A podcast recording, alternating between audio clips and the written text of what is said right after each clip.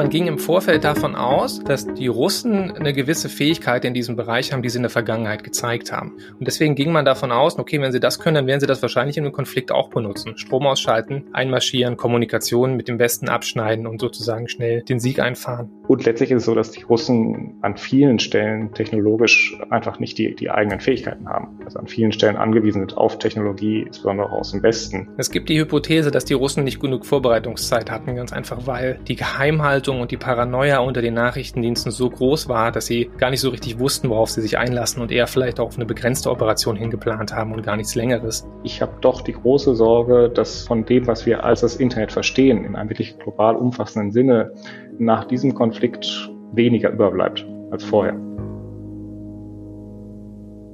Häuser bombardieren, Brücken sprengen, Menschen töten, das sind Konstanten sogenannter konventioneller Kriegsführung, auch im Jahr 2022 im Krieg in der Ukraine. Dort zu sehen ist aber aktuell auch etwas, was schon seit Jahren prognostiziert wird und jetzt, möchte ich meinen, zu voller Blüte gelangt. Und das ist Krieg im, im weitesten Sinne digitalen Raum. Also da sprechen wir von Hackerangriffen auf Kraftwerke, da sprechen wir von Desinformationskampagnen, wir sprechen aber auch vom gewaltsamen Aus- und Abschalten von Internetinfrastruktur. Was davon aktuell zum Einsatz kommt, mit welchem Ziel und Folgen und welche Seite sich dieser Mittel bedient, darüber wollen wir sprechen in diesem fünften Teil des SWP-Podcast Spezial zum Krieg in der Ukraine. Mit dabei aus dem Homeoffice zugeschaltet sind Dr. Matthias Schulze, stellvertretender Leiter der SWP-Forschungsgruppe Sicherheitspolitik und Dr. Daniel Völsen. Er leitet die Forschungsgruppe Globale Fragen. Hallo. Hallo. Einen schönen guten Tag. Und mein Name ist Dominik Schottner.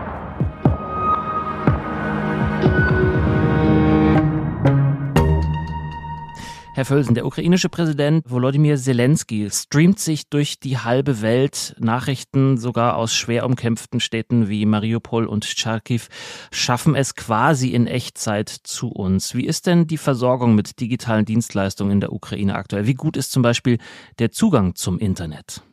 Ja, es ist in der Tat bemerkenswert, hat auch viele Beobachterinnen und Beobachter überrascht, dass das Internet in der Ukraine immer noch so vergleichsweise gut funktioniert. Und es ist nur möglich, weil eben im Wesentlichen die Internetinfrastruktur noch am Laufen ist.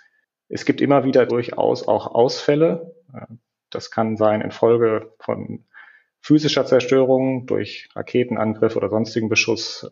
Das kann auch, doch das gab es schon, äh, Folge sein von Cyberangriffen auf eben genau diese Kommunikationsinfrastrukturen. Nicht zuletzt sind zum Teil auch einfach Stromausfälle die Ursache dafür, dass dann natürlich auch das Internet nicht mehr funktioniert.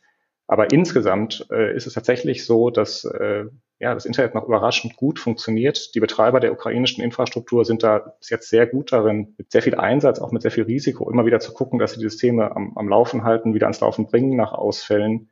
Es ist ein bisschen schwer einzuschätzen, immer genau, aber eine Rolle spielt durchaus auch äh, der Zugang zum Internet über äh, Satellitenkommunikation. Bei Elon Musk weiß man nie genau, was PR ist, was man ernst nehmen kann. Es gibt aber jetzt auch Aussagen der ukrainischen Regierung, des Digitalministers, dass mittlerweile mehrere tausend äh, Terminals im Land verteilt sind, mit denen sich Ukrainerinnen und Ukrainer über das Starlink-System mit dem Internet verbinden können. Das hat natürlich den Vorteil, dass man da dann nicht mehr an die Infrastruktur im Land vor Ort am, am Boden äh, nicht mehr darauf angewiesen ist. Wir wollen gleich noch ausführlicher auch auf die Auswirkungen des Kriegs in der Ukraine auf äh, das russische äh, digitale Leben eingehen. Wir wollen aber erstmal auf die Ukraine weiterschauen mit Matthias Schulze. Die Ukraine, ähm, die Regierung, auch die ukrainische Bevölkerung scheint so jedenfalls ist mein Eindruck, ja sowas wie die Informationshoheit im digitalen Raum zu haben. Ist das auch Ihre Wahrnehmung? Und wenn ja, was bedeutet das für den Verlauf des Krieges? Gewisserweise haben sie das aber nur partiell und das muss man so ein bisschen ausdifferenzieren. Der digitale Konflikt hat meiner Meinung nach drei Ebenen. Das eine ist die Informationsebene, auch der Informationskrieg genannt. Das ist der Battle of the Hearts and Minds, also der, der Kampf um die die Herzen der Menschen, um den Support international sich auf die Seite der Ukraine zu schlagen. Dann haben wir darunter die technische Ebene, das ist die, wo Cyberangriffe Infrastruktur beeinträchtigen und Dienste lahmlegen. Und darunter ist gewissermaßen die Hardware-Ebene, aber auch die Maßnahmen von IT-Unternehmen, Dienste zu blockieren äh, oder bereitzustellen. Und auf der Informationsebene, auf dieser obersten Ebene sieht es tatsächlich so aus, dass die ukrainische strategische Kommunikation oder eben auch Propaganda sehr exzellent funktioniert, sehr gut zugeschnitten ist auf ein westliches Publikum mit dem Ziel eben Unterstützungsleistungen zu mobilisieren, um die Ukraine im Kampf gegen Russland zu unterstützen, durch Waffenlieferungen, durch Sanktionen, durch äh, Embargos und so weiter und so fort. Diese Kommunikation ist auf uns gerichtet. Wenn man in den russischen Informationsraum reinschaut, dann kommt die ukrainische äh, Kommunikation da kaum durch. Da zeigt sich ein ziemlich anderes Bild. Da hat Russland weitgehend die internationalen ähm, sozialen Medien abgeschnitten, Presse zensiert. Ja, Deutsche Welle und andere dürfen nicht mehr senden und Russland kontrolliert den eigenen Informationsraum sehr, sehr, sehr stark und da zeichnet sich ein vollkommen anderes Bild der Situation vor Ort. Mhm. Jetzt haben Sie gerade schon diese drei Ebenen aufgemacht. Ich glaube, da fliegen ja viele Begrifflichkeiten auch durcheinander, wird dann oft subsumiert unter dem Begriff Cyberwar. Vielleicht müssen wir da nochmal ansetzen und ein bisschen uns mit den Begriffen beschäftigen. Was ist Cyberwar in Ihrer Wahrnehmung? Und Cyberwar ist in erster Linie ein westliches Konzept und das Konzept zielt eben darauf, dass man digitale Technologien, Computer-Netzwerkangriffe, also Hacker und Hackerinnenangriffe benutzen kann, um Systeme auszuschalten und auch Effekte dadurch zu produzieren, wie beispielsweise den Strom auszuschalten. In der russischen Doktrin ist Cyberwarfare gar kein relevantes Konzept, sondern da redet man in erster Linie über Informationskrieg und digital-technische Mittel, also Cyberfähigkeiten sind eine Subkategorie davon, aber gar nicht das Zentrale. Das heißt, es ist in erster Linie ein westliches Konzept und man kann so auch hier wieder drei verschiedene Evolutionsstufen des, des Begriffes unterscheiden. In den 90er Jahren hat man viel über strategischen Cyberwar gesprochen. Das ist so diese Idee, wir schalten ein ganzes Land aus der Ferne aus, ja, den Strom, kritische Infrastrukturen und zwingen so die Wirtschaft in die Knie und können so ein Land strategisch besiegen, ohne auch nur einen Schuss abgeben zu müssen. Ja, das war die sogenannte Revolution in Military Affairs Theorie, also dass Cyberkriegsführung den Krieg so revolutioniert, dass man gar nicht mehr schießen muss. Das hat sich als weitgehend obsolet erwiesen äh, in den 2000er Jahren. Da geht man davon aus, dass Cyberfähigkeiten nicht alleine relevant sind, sondern in Kombination mit konventionellen Fähigkeiten auf dem Schlachtfeld wirken. Beispielsweise in der Abfolge, ja, ich hacke ein Radar und dann ist das Radar, äh, funktioniert nicht mehr und dann kann ich mit meiner Luftwaffe ungestört reinfliegen. Oder man macht es parallel, ja, so digitales Störfeuer, irgendwie um den Einmarsch zu begleiten Kommunikation auszuschalten, das Internet auszuschalten und dann über das Schlachtfeld den Nebel des Krieges zu legen, um eigene Aktivitäten zu tarnen. Und die dritte Variante, die wir diskutiert haben, ist Cyberwar als hybride Beeinflussung vor dem Stadium des Krieges. Also Cyber als Subversionselement, als Spionageelement. Und was wir momentan sehen, ist eher Variante 2, also die Verwendung von Cyberfähigkeiten im konventionellen Konflikt. Das aber sehr schlecht, und die Variante 3 der hybriden Beeinflussung. Mhm. Wenn Sie sagen, das aber sehr schlecht, wer macht das dann besonders schlecht? Beide Seiten oder nur jetzt Russland, nehme ich an? Naja, man ging im Vorfeld davon aus, dass die Russen eine gewisse Fähigkeit in diesem Bereich haben, die sie in der Vergangenheit gezeigt haben. Mit zum Beispiel NordPetya, das war ein Wurm, der weltweit äh, Milliardenschäden verursacht hat, und auch Angriffen auf Stromkraftwerke, und deswegen ging man davon aus, okay, wenn sie das können, dann werden sie das wahrscheinlich in einem Konflikt auch benutzen. Strom ausschalten, einmarschieren, Kommunikation mit dem Westen abschneiden und sozusagen schnell den Sieg einfahren. In der Vergangenheit hat Russland es nicht gut hinbekommen, Cyberfähigkeiten mit konventionellen Effekten zusammen ähm, zu paaren. Also das ist sehr schwer, schwierig, das in Kombination zu bringen. Und das ist auch die Geschichte oder das zeigt sich auch in den anderen Kampfhandlungen, dass zum Beispiel die Luftwaffe nicht gut mit den Bodentruppen harmoniert und dass diese Kombination von verschiedenen Streitkräfteteilen nicht gut funktioniert. Und das zeigt sich ja auch im Digitalen, diese, dieses Fehlen oder dieses Scheitern, diese Effekte zu kombinieren. Woran könnte das liegen, dass das so schlecht exekutiert wird von Russland? Es gibt die Hypothese, dass die Russen nicht genug Vorbereitungszeit hatten, ganz einfach weil die Geheimhaltung und die Paranoia unter den Nachrichtendiensten so groß war, dass sie gar nicht so richtig wussten, worauf sie sich einlassen und eher vielleicht auch auf eine begrenzte Operation hingeplant haben und gar nichts Längeres. Und Cyberangriffe brauchen eben viel Vorbereitungszeit. Es gibt eine gewisse Evidenz, dass man das jetzt versucht wieder aufzuholen. Also es gibt seit Mitte März einen Anstieg von Phishing-Aktivitäten. Es gibt mehr Netzwerkscanning, das gemacht wird von russischer Seite. Das heißt, ähm, es wird nach Schwachstellen ge gescannt in westlichen Systemen, geguckt, wie man reinkommt in kritische Infrastrukturen. Das sind also Anzeichen, dass man ähm, die Aktivitäten hochfährt um größere Angriffe zu starten. Und jetzt hat kürzlich US-Präsident Biden gewarnt, dass man Evidenz hat, dass ein größerer Angriff eventuell bevorsteht. Und das deutet darauf hin, dass man das jetzt nachholt, was man an Vorbereitung nicht hatte. Das heißt, die Aktivitäten Russlands in dem Gebiet beziehen sich gar nicht nur auf die Ukraine, sondern beziehen sich auch auf NATO-Staaten? Ja, die Großteil der Aktivitäten bezieht sich auf die Ukraine. Wir hatten ähm, sogenannte Wiper-Schadsoftware, also Schadsoftware, die ukrainische Regierungsstellen ähm, dort eingedrungen ist und Daten auf Rechnern gelöscht hat und auch Daten scheinbar exfiltriert hat, also gestohlen hat. Das trat am Tag der Invasion auf und dient natürlich dazu, die ukrainische Reaktion zu erschweren. Und darüber hinaus gibt es Spionageaktivitäten, die jetzt sichtbarer werden. Und es gibt eine ganze Reihe von Aktivisten, über die wir vielleicht auch gleich nochmal sprechen können. Aber es bezieht sich vorwiegend auf die Ukraine. Aber es gibt auch Anzeichen, dass es vermehrt der Westen in den Fokus gerät, insbesondere Polen, ähm, aber auch europäische Staaten. Ich würde an der Stelle nochmal kurz einhaken bei der Frage, wer steht hier eigentlich im Fokus russischer Aktivitäten? Ist das Anführungsstrichen nur die Ukraine oder auch der Westen? Und äh, Matthias Schulz hatte das äh, am Anfang seiner Ausführungen beschrieben, dass bei der Frage der Informationshoheit äh, der Eindruck bei uns ja doch sehr stark ist, dass die ukrainische Regierung, die ukrainische Gesellschaft hier im Moment äh, quasi die Deutungshoheit innehat. Und ähm, das nehme ich auch so wahr, wobei ich da auch ein Stück weit warnen wollen würde, dass wir, dass wir aufpassen müssen, dass wir da nicht quasi uns zu sehr von unserem Eindruck in der Analyse äh, leiten lassen. Also es ist beeindruckend professionell, wie die ukrainische Regierung ihre Sicht der Dinge äh, quasi in die sozialen Medien im Westen trägt. Das nehmen wir wahr, das nehmen wir auch mit Anteil wahr. Aber es ist natürlich auch immer eine interessierte Darstellung und es ist auch keine vollständige, es kann gar keine vollständige Darstellung sein in einer solchen Kriegssituation. Und da müssen wir, glaube ich, ein bisschen aufpassen. Und ich frage mich und frage vielleicht auch dich, äh, Matthias Schulze, äh, ob es vielleicht auch im Moment gar nicht so sehr das Ziel der russischen Regierung ist, an dieser Stelle im Westen zu wirken. Ja, das sind zwei gute Punkte. Das eine ist, dass wir eine verzerrte Wahrnehmung haben. Die Russen melden selber keine Cyberangriffe, die sie betreffen. Das heißt, wir kriegen das nur über indirekte Quellen mit, über die Aktivisten und die zum Beispiel kommunizieren, wir haben XY äh, lahmgelegt. Das lässt sich oft schlecht verifizieren. Also da gibt es eine sehr große Ungewissheit darüber.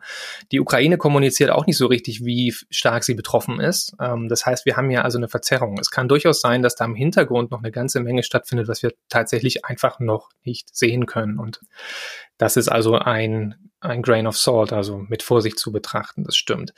Das zweite ist, dass es durchaus Hinweise darauf gibt, dass Russland andere strategische Ziele verfolgt hat, mit einer kurzen Invasion am Anfang. Da haben die Kolleginnen und Kollegen in den anderen Podcasts schon sehr gut drüber gesprochen. Und jetzt dreht sich dieser Konflikt ähm, in ein War of Attrition, also einen Zermürbungs- und Zerstörungskrieg. Und es wird auf eine langfristige Konfrontation hinausgehen. Und jetzt muss man natürlich auch mit Cyberoperationen eher langfristige Aspekte und Ziele in, in, den Fokus nehmen. Und das bedeutet auch ein, vermutlich ein Drehen der Operation auf Europa, auf das Unterminieren des Supportes für die Sanktionen beispielsweise, aber auch Desinformation, um zum Beispiel Geflüchtetenströme zu adressieren in der Art, dass man Polarisierung schafft, dass man die ukrainischen Geflüchtete als kriminell darstellt, um sozusagen ähm, populistische Bewegungen darauf anzusetzen. Es gibt jetzt schon Anzeichen, dass das passiert. Es gab vor einigen Tagen einen Fall in Euskirchen. Da kursierte ein Video über Telegram-Kanäle, das von einer angeblichen Vergewaltigung einer Jugendlichen äh, handelte. Das, die Polizei kannte diesen Vorfall vor Ort nicht, also es gibt keinerlei Hinweis, dass das tatsächlich passiert ist. Es ging nur über, über Telegram und Co. Und der Vorfall ähnelte sehr stark einem Ereignis, den wir vor einigen Jahren schon hatten mit dem Fall Lisa, wo etwas ähnliches passiert ist. Und das ist ein klassisches Desinformationsnarrativ um Spaltung und äh, fehlende Unterstützung für Flüchtlinge sozusagen oder die Unterstützung für Geflüchtete zu unterminieren. Mhm. Bevor wir gleich zu der digitalen Repression in Russland kommen und damit zu Herrn Völsen wieder, ich würde nochmal dieses äh, kleine Element aufgreifen wollen mit solchen Social Media ähm, Snippets oder so kleinen Fundstücken in, in, Social Media, wie Sie, Herr Schulze, das eben angesprochen haben. Mir ist ein ähm, Bild äh, über den Weg gelaufen oder ich hab, bin auf ein Bild gestoßen, was äh, ein, ich glaube, es war ein Regionalexpress irgendwo in Bayern gezeigt hat, wo der ziemlich verwüstet aussah, viele Flaschen am Boden, viel Müll und so weiter. Und das ging rum als ähm, so haben äh, ukrainische Geflüchtete diesen Zug hinterlassen. Und dann stellte sich nach einiger Zeit raus, das waren am Ende Fans von einer Fußballmannschaft, die einfach besoffen nach dem Spiel nach Hause gekommen sind. Das sind ja total kleine Einheiten sozusagen. Äh, ein Foto, was aber sozusagen äh, einen, einen großen Effekt haben soll. Lange Vorrede so verzweifelt wie jetzt die, das russische Militär auf dem Boden in der Ukraine ist und die Konsequenz daraus ist, dass vielleicht die Militärschläge heftiger werden, wird es auch im digitalen Raum größer und heftiger und nicht mehr nur so kleine Bildchen? Das ist eine sehr gute Frage. Zunächst einmal die Geschichte selber kenne ich nicht, aber sie folgt einem bekannten Muster. Ne? Man nimmt eine Information, die an und für sich wahr ist, also ein Foto von einem verwüsteten Zug und setzt das in einen anderen Kontext und setzt eine andere Geschichte dran und so funktioniert Desinformation gerne. Es kursierte jetzt auch kürzlich über äh, Social Media Kanäle die Luftaufnahme vom zerbombten Mariupol, was echt furchtbar und äh, dramatisch aussieht und Erinnerungen an den Zweiten Weltkrieg erweckt. Und das russische, russische Staatsmedien haben das Video genommen, haben gesagt, seht mal, was die ukrainischen Soldaten da für eine verbrannte Erde-Strategie fahren gegen ihre eigene Bevölkerung. Ja, also wir haben einen an wahren Videoclip und der wird in einen anderen Kontext gesetzt. Die Frage, ob das jetzt mehr wird, ist schwierig zu beantworten. Ich würde sagen, wenn wir in eine langfristige Konfrontation mit Russland hineingehen und vieles deutet darauf hin, dann wird es auch bei uns zunehmen. Momentan sieht es für mich danach aus, als ob der Fokus tatsächlich in erster Linie auf den osteuropäischen Ländern liegt äh, und auch in der Vergangenheit verstärkt gelegen hat. Das haben wir nur nicht so wahrgenommen, weil die ja zum Beispiel an der Ukraine direkt dran sind, also die Ostflanke der NATO bilden und auch einen Großteil der Geflüchteten aufgenommen haben. Insofern ist es zu erwarten, dass dort sich die, die Maßnahmen konzentrieren werden. Also wir haben ja alle gelernt, dass wir jetzt mit Prognosen, gar Spekulationen sehr vorsichtig sein müssen. Aber ich würde den Punkt auch nochmal von, von Matthias Schulz unterstreichen, dass, dass wir wirklich aufpassen müssen, nicht von dem, was jetzt in den ersten Wochen eines möglicherweise sehr langen Konfliktes passiert ist, zu schnell Schlüsse für die Zukunft ziehen. Also es ist nicht ausgeschlossen, ich will es auch nicht herbeireden, aber es ist nicht ausgeschlossen, dass wir noch deutlich folgenreichere Cyberangriffe in der Ukraine auch im Westen sehen. Es ist auch nicht ausgeschlossen, dass Desinformationskampagnen noch zunehmen. Ähm, Sie, Herr Schottner hatten gerade ein Beispiel genommen für eine, eine praktisch recht simple Desinformationskampagne. Man nimmt ein Foto und stellt es in einen völlig falschen Kontext. Das kann man mit Zitaten machen. Das ist ja relativ simpel. Es gab jetzt auch einen Fall, ähm, wurde vorher viel darüber gesprochen, Möglichkeiten von sogenannten Deepfakes. Also von Videoaufnahmen, die keine echten Aufnahmen sind, sondern wo man mit Hilfe von künstlicher Intelligenz vorhandenes Videomaterial nutzt, um daraus dann ein Video zu machen, bei dem eine Person bestimmte Dinge zu sagen scheint, die sie in echt nie gesagt hat. Und das war jetzt also ein Video, in dem äh, Zelensky genutzt wurde und er sollte dann da in diesem Video, was ein Fake war, die Kapitulation quasi der ukrainischen Regierung verkündet haben. An der Stelle muss man mal sagen, äh, da glaube ich, haben zumindest im, im Westen die, die Social Media Plattformen dazugelernt. Das Video hat eigentlich keine größere Verbreitung erreicht. Das konnte dann sagen, gar keinen mir Effekt ist das nicht, haben. Ich habe das nicht gesehen, ehrlicherweise. Ja, das, das ist, äh, ich würde sagen, an der Stelle gut gelaufen, äh, weil das ist natürlich, das war immer so das Horrorszenario in gewisser Weise mit Deepfakes, dass in einer so zugespitzten Situation ein Video, was äh, vermeintliche Authentizität hat, dann in die Welt kommt und damit in kurzer Zeit Fakten geschaffen werden, bevor man überhaupt geklärt hat, dass es ein Fake war. Das mhm. ging hier jetzt mal gut, das kann aber auch schief gehen. Ich würde trotzdem aber noch mal gern zurückkommen auf diesen Artikel 5, Herr Schulze. Ähm, gab es denn schon Angriffe auf NATO-Einrichtungen oder Einrichtungen von NATO-Mitgliedsländern, wo man hätte sagen können, das löst Artikel 5 aus? Also es gab ein paar Cybersicherheitsvorfälle, die Polen, die Deutschland, die Griechenland und weiter betroffen haben. Dazu gehört der Ausfall von einem Satellitennetzwerk, CASAT-Satellitennetzwerk äh, in Osteuropa. Das wurde dann später auf einen Cyberangriff zurückgeführt und das hat in Deutschland zum Beispiel dazu geführt, dass die Satellitenmodems von ein paar tausend Windturbinen, Windkraftanlagen gebrickt worden. Gebrickt heißt also gelöscht oder beschädigt worden, so dass man die Software neu aufspielen muss und die, die Dinger nicht mehr kommunizieren konnten. Äh, es gab ein paar Vorfälle auf Refugee Management, also Flüchtlingsmanagementsysteme in Polen. Das wird mit belarussischen Hackern in Verbindung gebracht und Google hat kürzlich eine Warnung rausgegeben, dass die Ghostwriter-Gruppe, das ist eine äh, professionelle Angriffskampagne, die Belarus zugeschrieben wird und die APT-28-Gruppe, Fancy Bear, das ist eine Gruppe, eine Angriffsgruppe, die dem russischen, den russischen Nachrichtendienst zugeordnet wird, ihre Aktivitäten gegen Westeuropa erhöhen. Das ist aber nichts, was einen NATO-Verteidigungsfall bisher auslösen würde, da die die NATO diese Entscheidung sehr hoch gehängt hat. Also wenn dann die NATO oder NATO-Land von einem Cyberangriff betroffen ist, der einem konventionellen Angriff ähnelt, also ähnliches Zerstörungspotenzial hat wie ein konventioneller Angriff, Raketenbeschuss etc. Menschen sterben, Dinge gehen kaputt. Dann kann der NATO-Rat darüber befinden, ob das einen Verteidigungsfall auslöst.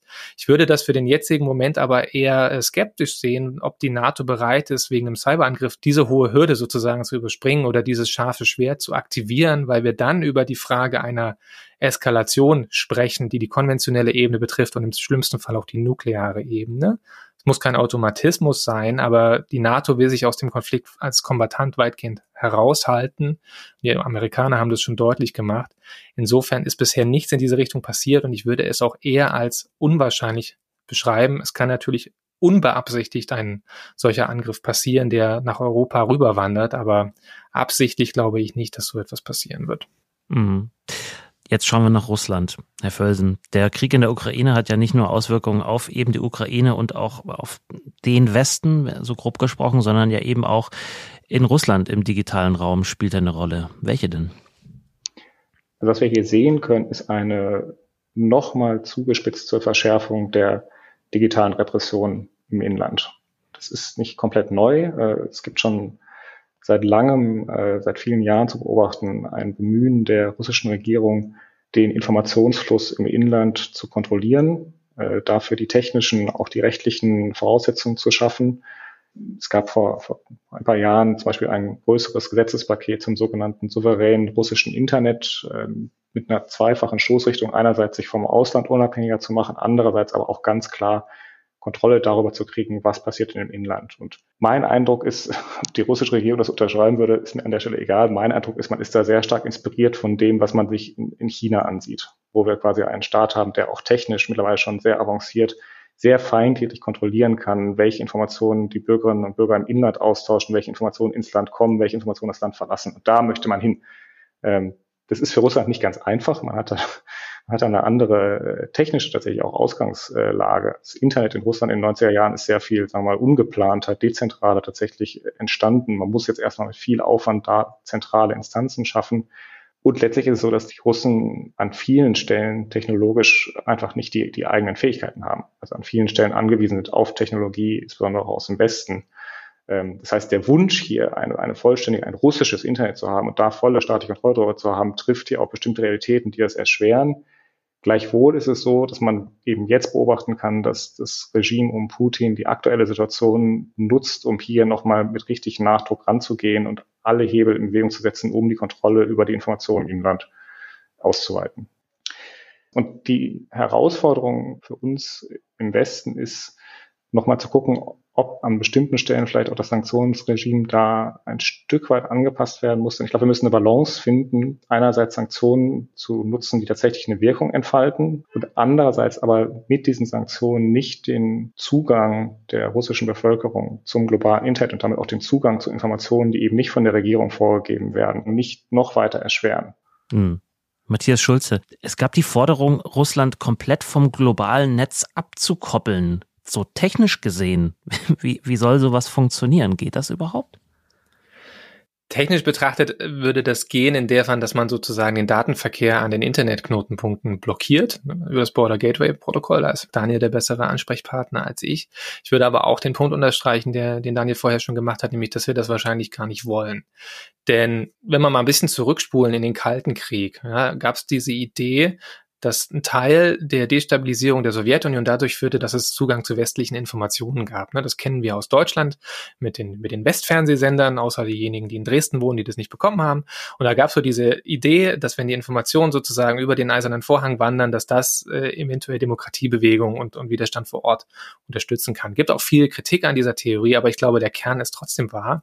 Wenn jetzt die ganzen großen IT-Unternehmen, Microsoft, Apple, Google, Facebook ähm, oder Meta, wie sie jetzt heißen, aber auch, ich denke, an die Spieleunternehmen, ja, Sony, Microsoft und so weiter, wenn die jetzt aufhören, ihre Dienste einzustellen, was wird das machen mit der russischen Bevölkerung? Naja, sie werden die Dienste nicht mehr lesen, äh, sehen können und werden irgendwie auf russische Alternativen umschwenken oder chinesische und werden sich ein bisschen ärgern. Aber man könnte diese Kanäle auch nutzen, sozusagen, um die russische Bevölkerung zu erreichen, um ihnen Kommunikation zu senden, um ihnen Informationen zu senden, was sich tatsächlich abspielt.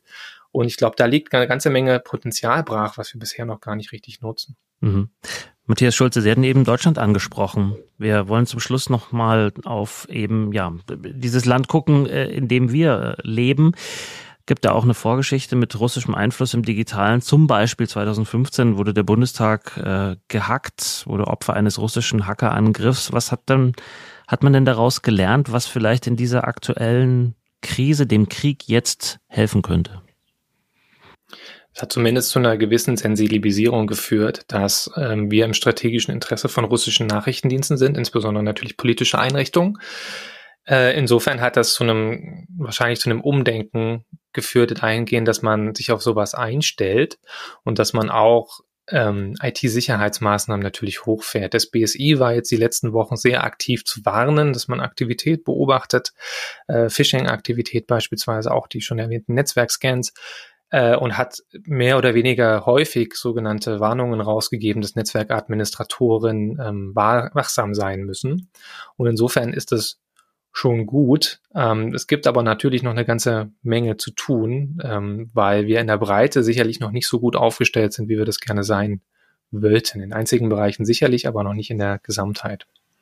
Mhm. Herr Völsen, sehen Sie das ähnlich? Es ist eine ganze Menge passiert. Es gab eine ganze Menge ähm, Veränderungen, ob beim BSI, ob bei einzelnen äh, Behörden, Ministerien, Einrichtungen des Bundes.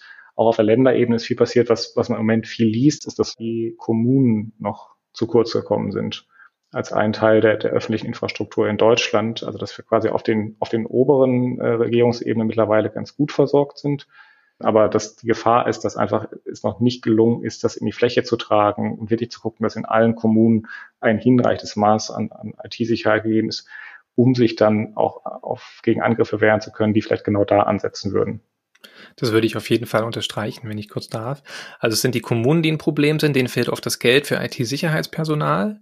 Das ist das eine und da passieren dann einfach die, die, die Standardfehler. Ja, es gibt unsichere Passwörter, es gibt keine Verschlüsselung. Ähm, die ganzen Basics der IT-Sicherheit, die, die gut etabliert sind und bekannt sind, werden dann häufig einfach aus Personalmangel nicht umgesetzt, weil einfach keine Zeit dafür da ist.